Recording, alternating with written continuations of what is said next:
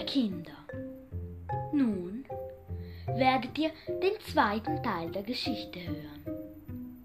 Ich hoffe, er gefällt euch.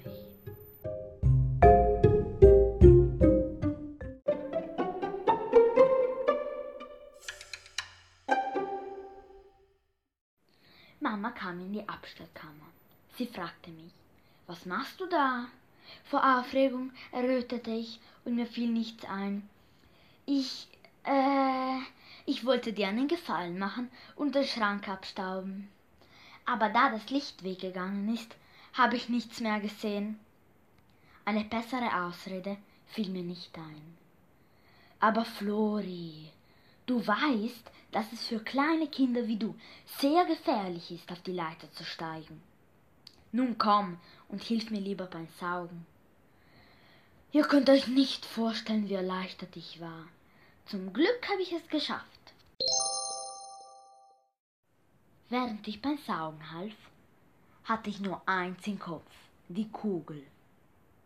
Ich musste noch einmal in die Abstellkammer gehen und sie mir besser anschauen. Aber wann? Wann könnte ich hingehen, ohne dass mich jemand sah? Ich dachte und dachte, bis mir eins einfiel. Ich musste sie heute Nacht wiederholen. Nach dem Abendessen ging ich extra früh ins Bett, um in der Nacht mehr Kraft zu haben. Ich wartete, bis Papa kam und mir den Gute Nacht-Kuss gab. Gute Nacht, lieber Florian, schlaf gut. Ich gab ihm einen Kuss auf die Wange und schlief bald ein. Zuvor habe ich mir aber den Wecker um fünf Uhr nachts eingestellt und habe Papa gebeten, die Tür zu schließen, weil sonst würden sie ja den Wecker hören. Ich wachte mit dem Gepiepse vom Wecker auf. Ich musste schnell ausschalten, damit ihn niemand hören konnte.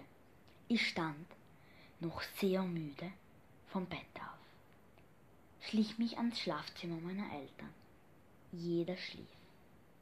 Nun konnte ich problemlos in die Abstellkammer gehen.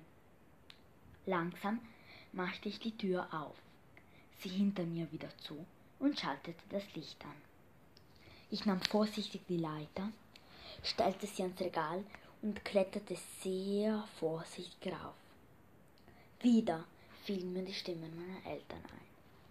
Aber ich versuchte sie zu vergessen. Als ich dann die Kugel in der Hand hielt, sah ich sie mir nochmal genauer an. Ich bewunderte diese wunderschöne Landschaft und wünschte mir, dort leben zu können. Nun schütterte ich sie und die weißen Schneeflocken erhoben sich und es sah aus, als ob es innen schneien würde. Wunderschön, dachte ich mir. Jetzt, dass sich alle Schneeflocken erhoben haben, sah ich etwas auf dem Boden der Landschaft. Es war eine Zahl. Besser gesagt war es die Zahl 361. Komisch, dachte ich mir.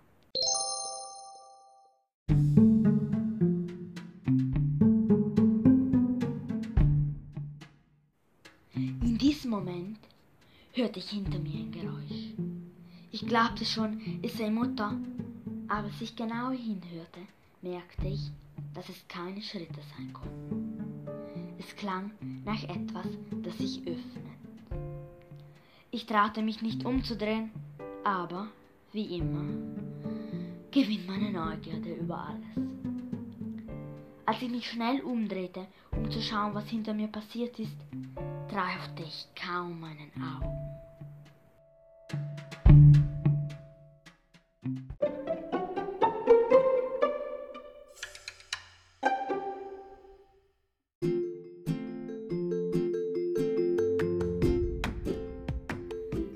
So, liebe Kinder, ich weiß, die ersehnte magische Reise ist noch nicht begonnen. Aber keine Sorge, bald wird Florian etwas entdecken. Warum ist auf dem Boden der Landschaft eine Zahl? Wartet auf den nächsten Teil.